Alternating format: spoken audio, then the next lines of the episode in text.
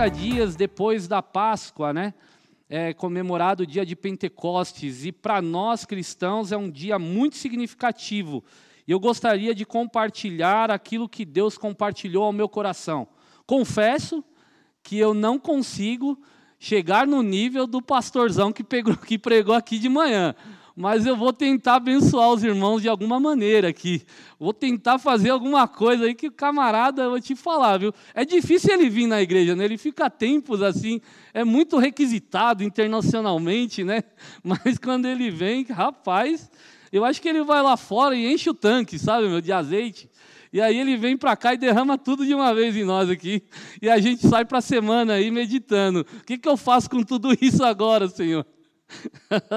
Mas muito bom. Então, abram as vossas Bíblias em Atos dos Apóstolos, capítulo 2. Nós vamos estar lendo do versículo 1 ao versículo 4. E a gente vai refletir um pouco sobre esta promessa, esse, esse acontecimento que era uma promessa, se tornou uma realidade na vida dos discípulos, na vida dos hebreus, na vida dos judeus e depois na vida dos gentios, isso se propagou e nós tivemos vários avivamentos durante tempos, de tempos em tempos, Deus derrama do seu espírito e esses avivamentos produziram coisas maravilhosas na história de países, de bairros, então, quem, quem passa por este privilégio de provar do Espírito, sai transformado. Atos dos Apóstolos, capítulo 2, a partir do versículo 1. Ao cumprir-se o dia de Pentecostes, estavam todos reunidos no mesmo lugar. De repente, veio do céu um som, como de um vento impetuoso, e encheu toda a casa onde estavam sentados e apareceram distribuídas entre eles línguas como de fogo, as quais pousa, pousaram ou repousaram sobre cada um deles. Todos ficaram cheios do Espírito Santo e começaram a falar em outras línguas, segundo o Espírito lhes concedia que falasse. Essa história, é, ou este marco da história cristã, ele não é algo que aconteceu é, espontaneamente ou de repente da maneira como está escrito aqui, que como ele veio, mas existe uma história acontecendo por trás deste acontecimento. Existe uma história que veio sendo escrita, contada e vivida por muitos homens de Deus. Você vai observar que esta é uma, profe uma profecia, uma promessa feita lá em Joel capítulo 2. Lá, é, Joel, o profeta, ele vem falando da esperança que Deus dá ao seu povo, e ele traz esta promessa de que um dia Deus derramaria do seu espírito sobre toda a carne, e toda a carne provaria do Espírito de Deus. É algo que a gente não consegue compreender racionalmente, mas é algo que faz com que a gente reflita, e isso provoca em nós algo que a maioria das pessoas aqui e lá de fora tem também, que é a curiosidade pela espiritualidade. Se você observar, a maioria das religiões, ela nasce por, pela curiosidade da espiritualidade. Você vai ver pessoas querendo saber o futuro, pessoas querendo curar outras pessoas, em vários âmbitos e em várias sociedades e em vários tempos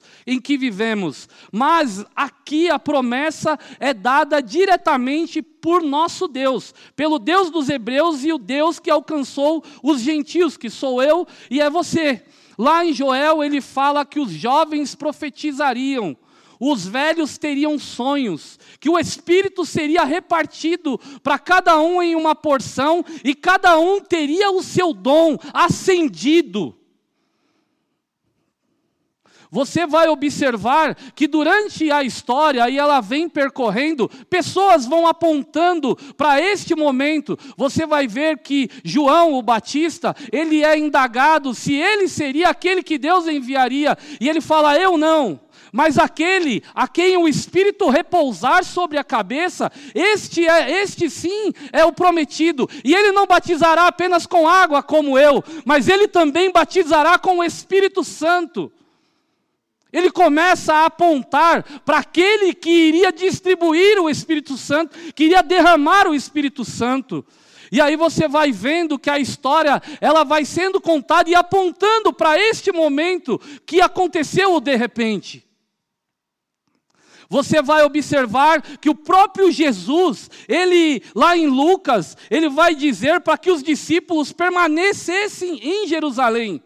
E quando ele fala para que os discípulos permanecessem em Jerusalém, ele não está falando que eles ficariam em um lugar acomodados, tranquilo, porque Jerusalém era um lugar onde pessoas perseguiam eles. Era um lugar onde as pessoas não queriam que eles estivessem. Jerusalém era o lugar onde tinham acabado de crucificar o nosso Salvador.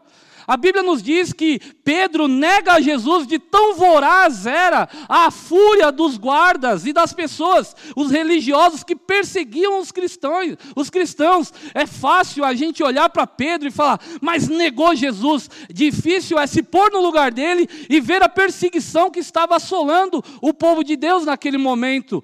Pedro, ele nega a Jesus. Os discípulos se espalham. Depois que Jesus aparece, eles estão aonde? Estão reunidos em um quarto de portas fechadas, trancados, escondidos, com muito medo. E Jesus aparece no meio deles e proclama paz, shalom, para que eles pudessem compreender que a história não havia acabado ali. Jesus aparece a eles e dá uma ordem a eles: permaneçam em Jerusalém, até que do alto sejais revestidos de poder, de dínamos. Dínamos. Dínamos é um poder que explode significativamente, muda a forma, muda a maneira, muda o jeito, transforma a mente. É como uma dinamite explodindo. O lugar onde a dinamite explode nunca mais é o mesmo. Depende da carga que eles colocam. O chão ele se ele vai para ele vai para baixo. Dínamos, poder, até que do alto sejais revestidos de poder. Jesus está apontando para este momento. Você vai ver que o mesmo Lucas, em Atos, ele começa a relembrar a promessa que ele falou lá no livro de Lucas. E ele fala assim, ó. Porque João, na verdade, batizou com água, mas vocês serão batizados com o Espírito Santo dentro de poucos dias. Ele vai criando a expectativa da vinda do Espírito Santo. Olha que coisa!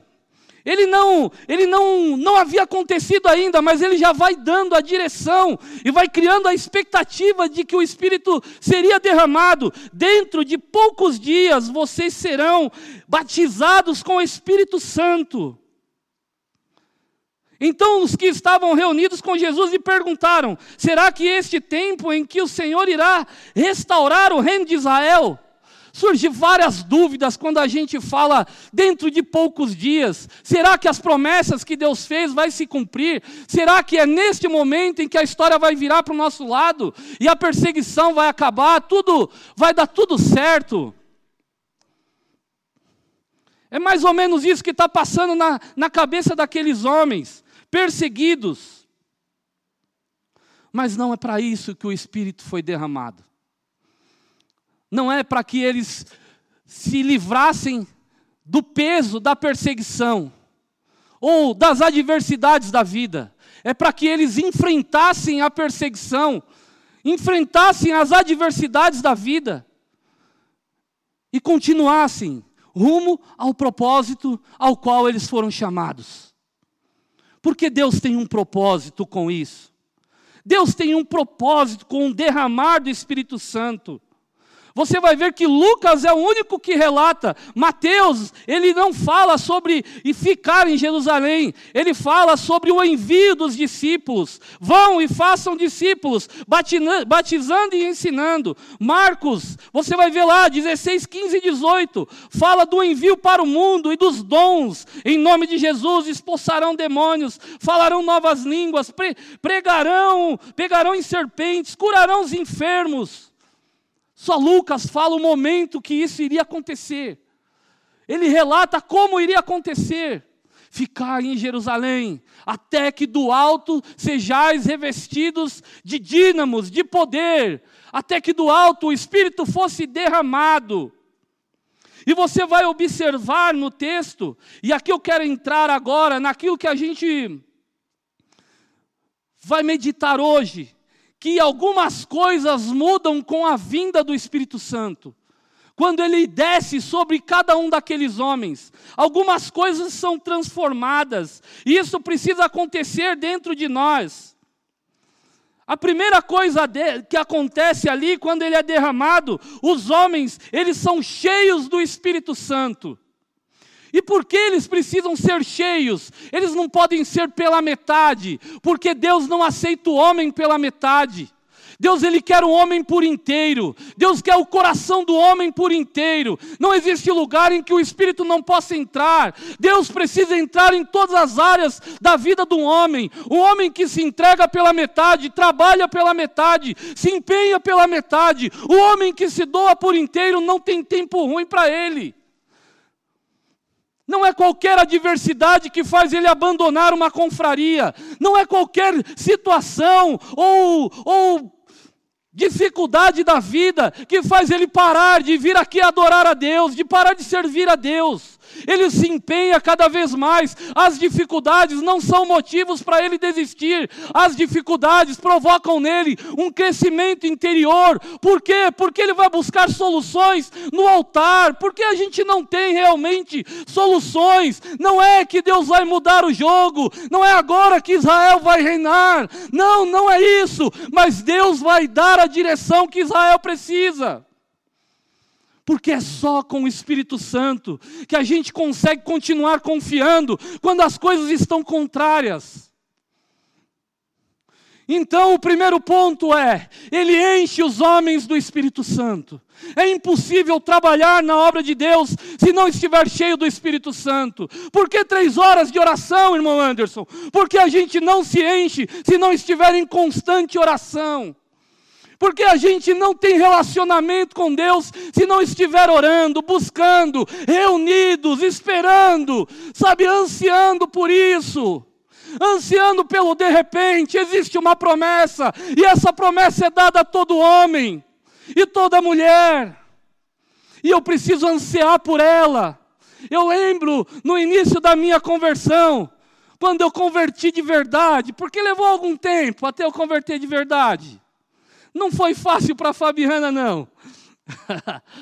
Eu lembro que quando as pessoas falavam, irmão, tem oração da tarde, um bagunceiro desempregado, o que, que o bagunceiro fazia? Eu quero Jesus, meu. Mas vai procurar emprego, minha mãe dizia. Não, agora não é tempo, agora é tempo de se encharcar dele. E minha mãe não crente dizia: esse cara vai ficar até quando buscando a Deus e não vai arrumar emprego? Mas eu queria Jesus, era a oração da tarde. Na oração da tarde o pessoal dizia que o fogo descia. Eu falei, eu quero ver esse fogo. Aí as irmãs diziam: no sábado de manhã a gente está fazendo campanha no monte. Eu vou para o monte, é esse lugar que eu quero. E de noite, na sexta, começaram outra campanha, irmão Anderson. Vamos lá, é lá que eu quero estar, tá, porque é lá, é lá que você vai ver mato brilhar, o que tiver lá. É de Deus, é de Deus, então eu quero, irmão. Naquela época, quando você convertia, as pessoas diziam: vai ter que quebrar os CDs. Falava: é, vai ter que quebrar? É para agradar a Jesus? Então eu quebro. Quebrei todos. E olha que eu tinha CD. Quebrei todos, meu. Pagode, reggae, MPB, o que tinha. O meu irmão via assim, que ele também não converteu. Rapaz, o que, que você está fazendo? Me dá não, não. Se não presta para mim, não presta para você. Eu quero é Jesus. Eu quebrei os CDs. Maluquice. Irmão, você não pode falar palavrão. Rapaz, como é que eu vou fazer para não falar palavrão? Eu só falo palavrão. Não pode. Por que, que a gente não fala palavrão? Senão o Espírito Santo não vem na sua vida. Tá bom, eu paro de falar, parei. Ah, não pode também. Não pode fumar e não pode beber. Rapaz, não pode beber? Meu Deus, o que, que eu vou fazer agora? Eu só sei fazer isso nas minhas horas vagas? Não, não pode. Mas como é que eu vou fazer isso? Ó, você quer ser cheio do Espírito Santo? Você está na expectativa dele, da vinda dele? Na sua vida? Tô. Quero ser cheio. Igual esses malucos que ficam girando. É mesmo? Tem que. Então eu paro. Parei. E quando eu fui batizado? Mas você ainda fuma, né, irmão? Não fumo mais. Não fumo mais, rapaz. Mas será que Deus te batizou sem você ter certeza que, tem, que parou? Fala, não sei, mas sei que Deus me batizou. Porque é promessa dele. É promessa dele. Mas você está falando em línguas tão novo. Falo. Falo mesmo. Porque eu quero mais é dele. Eu quero menos de mim. Eu quero menos do que os outros dizem. Eu quero mais dele.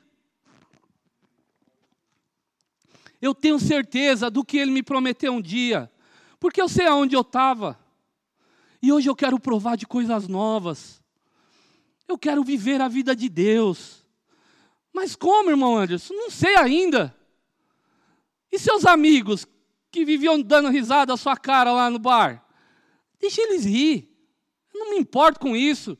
O que eu quero é ser cheio do Espírito Santo. Eu quero Jesus na minha vida. Porque o caminho que eu vivia não é o caminho correto. Eu fazia minha noiva sofrer. Eu quero o Espírito Santo. O Espírito Santo é um marco na história dos homens e das mulheres. O Espírito Santo foi um marco naquele momento. E desesperados eles estavam, as coisas contrárias. Como vai ser? O Espírito Santo vai dar a direção. O Espírito Santo vai fazer as coisas acontecerem aquilo que Deus prometeu não vai parar, porque se você tem o Espírito Santo, você tem tudo que você precisa. Aleluias! Aleluias! Seja cheio do Espírito Santo. O segundo ponto, os, os dons são derramados. Os dons são derramados. Ele derrama línguas, as pessoas começam a falar em línguas. E de repente um consegue entender o outro. Que coisa maluca! Todo mundo olha e fala: são bêbados, malucos. Mas são os dons sendo derramados. Os dons sendo derramados. Eu me lembro como eu buscava. E eu dizia: Deus, eu quero que as minhas mãos curem, Deus. Deus, eu quero ser usado para abençoar outras vidas, Deus. E eu clamava por isso, eu orava, fazia as campanhas, o que falava eu fazia. Certa feita eu estava parado na porta da igreja, cuidando dos carros, e lá tinha que cuidar mesmo. Lá não era igual o do pastor Jorge, não, que o anjo devolve. Lá, se sumisse, sumiu, meu. Não, lá se o carro sumisse, lá os caras cortavam em um minuto. Um minuto não tinha mais nada do carro, meu. Então você tinha que estar tá assim, ó. Era no porão de uma igreja na rua de trás da avenida. Então imagina. Tinha um barranco que os caras montaram as casinhas e, rapaz, era pegada lá, hein? Os moradores de rua lá, os usuários de crack, montaram a casinha lá, meu. Só iam os malucos lá evangelizar eles. Mas era um perigo. E a gente ficava lá, cuidando dos carros, meu, olhando o carro. Um dia veio uma mulher correndo e ela bateu no meu ombro assim, eu falei, pronto, mexeram nos carros. Não, ela virou e falou assim, irmão, a minha, a minha patroa caiu de uma escada trabalhando e tinha uma, um restaurantezinho lá. A minha patroa subiu na escada para pegar não sei o que lá no estoque, caiu, está lá deitada. Eu cheguei, eu falei, vamos lá então, irmã. Eu falei, Deus, eu quero ser ousado, Deus. A gente foi lá. Quando entrou no quartinho, a irmã estava num colchão surrado assim, e ela não conseguia sair dali, e a moça cuidava dela, e lá naquela época não tinha telefone. Então acho que elas não tinha como chamar o médico. Eu falei: "Ah, então é ela que está doente? O que aconteceu, irmã?" Eu caí, a coluna está ruim, as pernas estão ruins. Eu acho que tinha acabado com a irmã. Tá bom, então vamos orar. Sozinho, eu e Deus ali. Falei, rapaz, Deus, eu preciso que o Senhor me use agora. Começamos a interceder ali. Eu e a, a moça que me chamou. Falei, me ajuda, irmã, vamos orar. E a gente orava, orava, orava. E eu pus a mão naquela mulher, as minhas mãos pegavam fogo. E eu pus as mãos nas costas daquela mulher. E aquela mulher começou a, a se movimentar no chão, sabe? No colchão. E começou a se movimentar. De repente, aquela mulher falou: já não está mais doendo. Eu falei, mas fica aí. Na minha falta de. Fica aí, espera um pouco. Vai passar e a senhora pode levantar. Eu saí, voltei lá para olhar os carros. Tinha um irmão lá olhando, voltei e fiquei ali. De repente, irmãos, a mulher veio e bateu nas minhas costas. Deus curou ela naquele momento. O que eu quero dizer com isso, irmãos? Eu não sou diferente de você. Mas o que a gente vê hoje são pessoas vindo à igreja e sentar nos bancos. Nós precisamos ter desejo pelos dons. O Pentecostes não é uma falácia. Os dons não são invenção da cabeça de, de pastores da antiga, não. Os dons estão aí para nos apropriarmos dele, foram derramados sobre a nossa vida. Você é um instrumento que Deus escolheu para usar. Com certeza vai haver uma senhorinha na sua vida e Deus vai usar a sua vida. Você não precisa de uma credencial pastoral para estender a mão com fé e orar por aquela mulher ou por outras pessoas. Você foi chamado por Deus para fazer parte deste Pentecostes, deste avivamento, lá no seu trabalho, na sua escola, por um morador de rua. Eu não sei como você vai resolver essa questão amanhã, mas vai aparecer pessoas nessa semana e você vai impor as mãos para orar por elas porque não é dado por medida. O Espírito é derramado sobre aqueles que buscam, aqueles que estão em obediência no templo, aguardando com expectativa aquilo que Deus tem para fazer. E Deus tem para fazer. Isso é o mais importante. Deus tem para fazer. O terceiro ponto, todos se entendem, não há mais divisão. Que maluco! Lá em Gênesis 11, a Torre de Babel, as pessoas se entendiam e queriam chegar até o céu. E Deus dividiu e colocou línguas diferenciadas para cada, cada povo. E assim as pessoas foram crescendo, expandindo, os povos foram crescendo. Mas agora, haviam judeus de todos os lugares reunidos ali, de, que falavam várias línguas diferentes.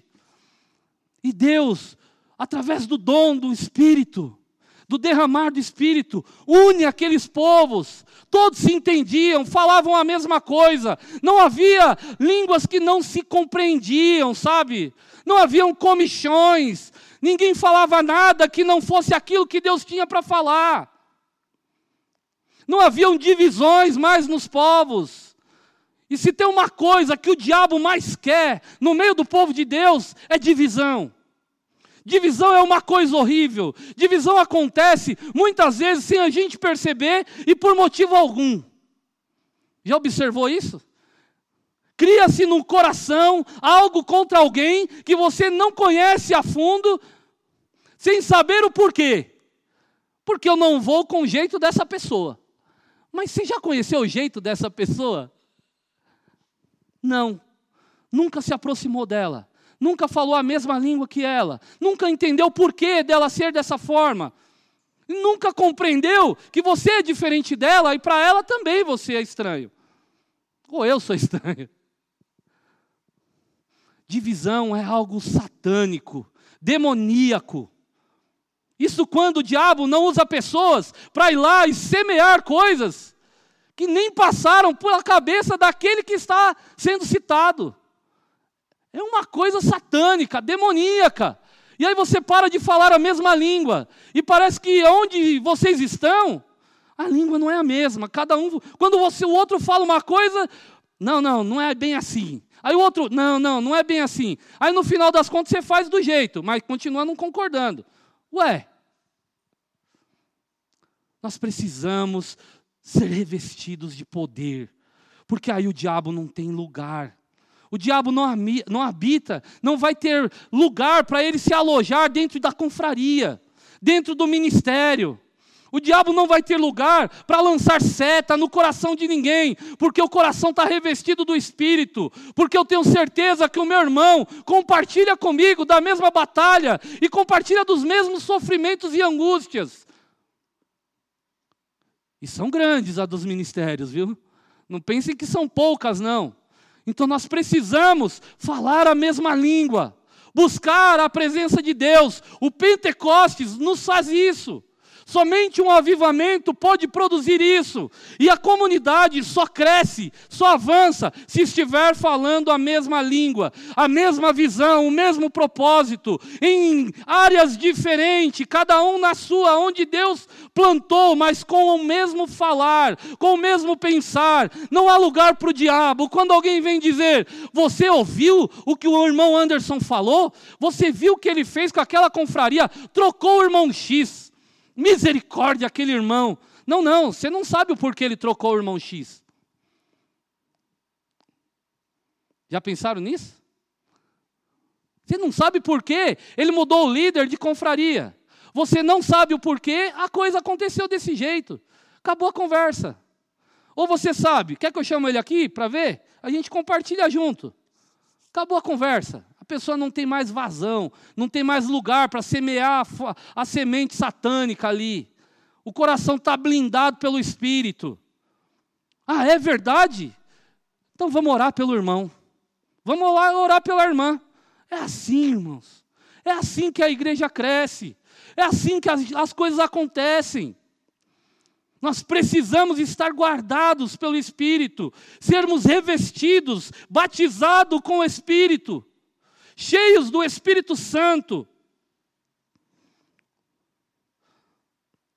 Ousado na pregação, ousadia ao falar de Jesus, ousadia ao falar do amor de Deus. Ousadia não é falar com ousadia aqui em cima, ousadia é se posicionar aonde você estiver. Falar aqui como crente é fácil, mas se posicionar como crente lá fora, aí é outra história porque você vai ter que arcar com o ônus da coisa. Em um país em que as pessoas estão lutando por diversidade, um cristão que tem os seus valores blindados pelo Espírito, ele é excluído, cara. Ele vai ser meio que chicoteado. Vira e mexe, as pessoas vão te alfinetar. Como é que você sabe, irmão Anderson? Eu passo por isso. Eles gostam de conversar comigo. Mas ao mesmo tempo, tem momentos que eles vão lá e me alfinetam, para ver se eu dou uma. E talvez você está passando por isso aí também. Mas nós precisamos ter ousadia. Por quê? Porque em algum momento os seus valores vão ser colocados à prova. E é ali que você vai pregar. É ali que você vai falar do amor de Deus. É ali que Jesus vai te usar. Sabe aonde? Como Pedro. Estes homens estavam cheios do Espírito Santo, mas aos olhos dos de fora, eles estavam embriagados. E Pedro se levanta. Que Pedro é esse? Pedro é aquele que negou a Jesus. Pedro é aquele que foi perguntado três vezes: Pedro, tu me amas? Parece que Jesus colocava à prova o que Pedro falava. Pedro foi aquele que foi peneirado, porque o diabo estava sondando a alma dele. Pedro era aquele cara difícil, que quando foi estava lá no Getsemane e foram pegar Jesus, a primeira coisa que ele fez foi orar pelo irmão, puxar uma espada. Pedro se levanta na autoridade do Espírito Santo. Pedro se levanta e começa a pregar. Não, não, não, eles não estão embriagados nada. Eles estão cheios do Espírito Santo. E ele começa a explanar o evangelho de Jesus. Ali a igreja começa, irmãos. Ali a igreja começa a ser alicerçada.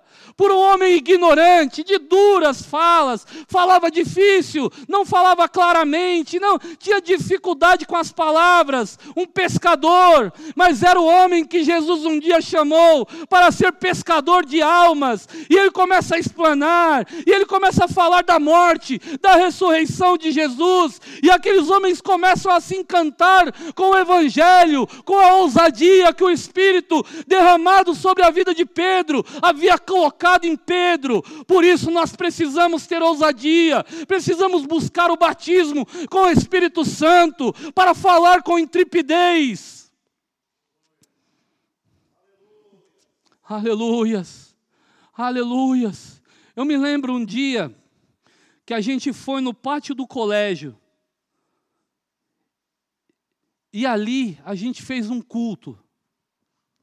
E tinha os moradores de rua, mas também tinham as pessoas que passavam na rua. Eu nunca havia pregado numa rua. Eu nunca havia falado na rua. Eu nunca havia aberto minha boca para falar daquela forma. Já havia evangelizado, mas não pregado. E aí eu falei, eu vou falar do amor de Jesus. Eu falei, eu vou falar sem microfone, então vai ser poucos que vão me ouvir aqui, né? mas eu não sabia o que Deus ia, estava preparando. Chegou um irmão de uma Assembleia de Deus com um caminhãozinho. Rapaz, os caras eles serviam ali. E o irmão falou assim: Não, irmão, você ia, você ia pregar? Estava com um irmãozinho com violão. E o irmão falou: Você, vai, você ia pregar, irmão? Eu falei: Eu ia. Mas aonde? Ah, aqui, né, irmão? Mas não tem nada, eu ia pregar assim mesmo. Peraí, então. O camarada desceu com umas caixas de som e botou no chão. E ele falou assim, eu falei assim, mas você que vai pregar agora, né? Ele falou, não, é você que vai pregar hoje aqui. A gente vai só te ajudar a servir aqui os lanches no final. Falei, amém. Falei, e agora, Deus? Falei, Deus, se o Senhor um dia me chamou e eu orei para isso, então é agora que eu vou começar a pregar na rua. Rapaz, eu pregava e eu senti o Espírito de uma maneira tão maravilhosa, enchendo meu coração, e ele me dava uma ousadia. E eu sei que muitos ali não saíram da rua, mas eu sei que eles provaram daquele espírito, porque eu pregava e eu me ajoelhava e eles se ajoelhavam comigo e me abraçavam naquele momento. Você precisa provar disso, meu irmão e minha irmã. Eu passei muitas vezes por aquele pátio do colégio como office boy, vi aqueles crentes doidos pregando, nunca imaginei que eu ia ser um daqueles. Mas não tem coisa melhor do que se tornar um crente doido, irmãos. Depois eu preguei embaixo de viadutos, e eu Sabe, nunca, nunca, irmãos, vi cultos tão maravilhosos do que daqueles lugares, irmãos. Eu nunca provei tanto de Deus do que naqueles lugares. Em casas de recuperação, então, você não tem noção do que é você pregar para aqueles camaradas lutando contra o pecado de forma ferrenha. É coisa linda demais, irmãos. É coisa maravilhosa. Homens se dobrando para o Senhor e dizendo: Deus, tira o crack de dentro de mim, Deus. Deus, tira a cocaína. Deus, tira o álcool, o vício da pornografia. O tempo inteiro, eles orando e clamando. Quando a gente marcava de ir, eles passavam a semana jejuando e orando e buscando a Deus. Quando a gente chegava, irmãos, ah, o céu estava bem baixinho assim. Sabe, você podia sentir, você erguia a mão assim, ó. Você fala, meu Deus, que, que lugar é esse, Deus? Mas a gente só vai provar disso se a gente tiver ousadia para falar, se a gente sair das quatro paredes, porque agora eles não estavam mais enclausurados, eles estavam cheios do Espírito Santo, e através da pregação de Pedro, primeiro três mil almas se rendem. Três mil almas se rendem ao Senhor, irmãos. Eu preciso desse espírito. Eu não sei você, mas eu estava ali hoje e eu falei, eu vou pregar sobre o Espírito. Peraí, eu estou no lugar errado. Eu fui para o quartinho, eu tranquei lá dentro. O Felipe estava lá comigo e eu comecei a orar com ele. Em um momento ele falou, pai, por que você está chorando, pai? Eu falei, porque o Espírito Santo me tocou agora. E eu tenho certeza que se você está aqui hoje, Ele vai te tocar também, meu irmão e minha irmã. Ele quer te tocar também. Eu quero que você se coloque em pés. Existe um Pentecostes para ser vivido por nós. Existe um, um, um avivamento vindo para nós, irmãos. E o meu coração anseia por este avivamento. O meu coração anseia por este avivamento. Eu não sei o seu, mas todos os dias eu falo: Deus me enche, Deus. Me enche porque intelecto não vai fazer o que o seu espírito pode fazer, Deus.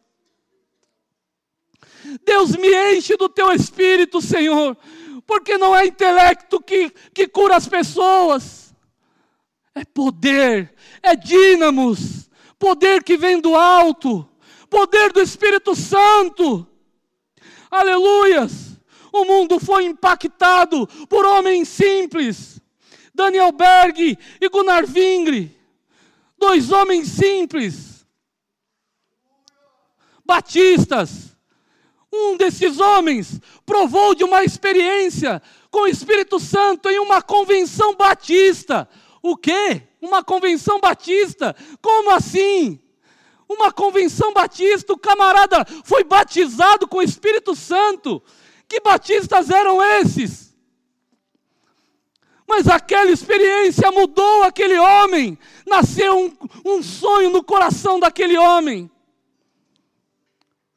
Os dois se reuniram anos depois, e Deus colocou uma palavra no coração daqueles homens. Aqueles homens vieram desembarcar em Belém do Pará. Homem simples.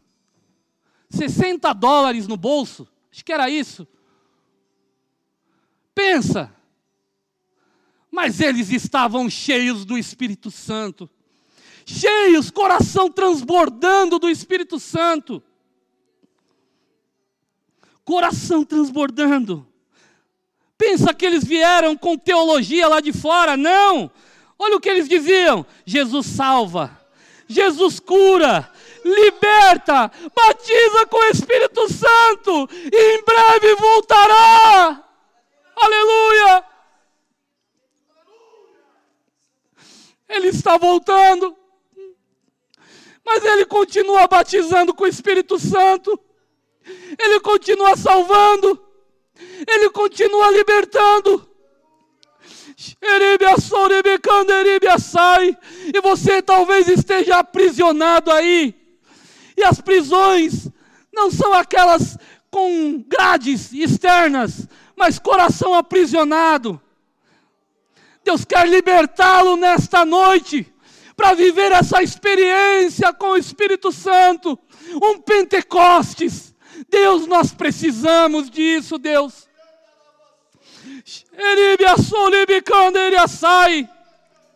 John Wesley, 1700, muito tempo atrás, não tinham mídias.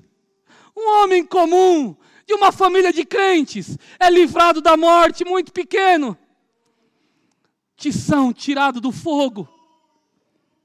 Converte-se, vai para as Américas, em uma viagem missionária.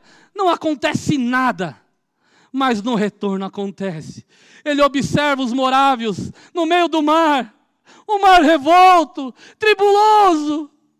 Ele vê aqueles morávios cantando e adorando ao Senhor no meio da tribulação. O que são isso? Homens cheios do Espírito Santo. Homens, crianças, mulheres cheios do Espírito Santo.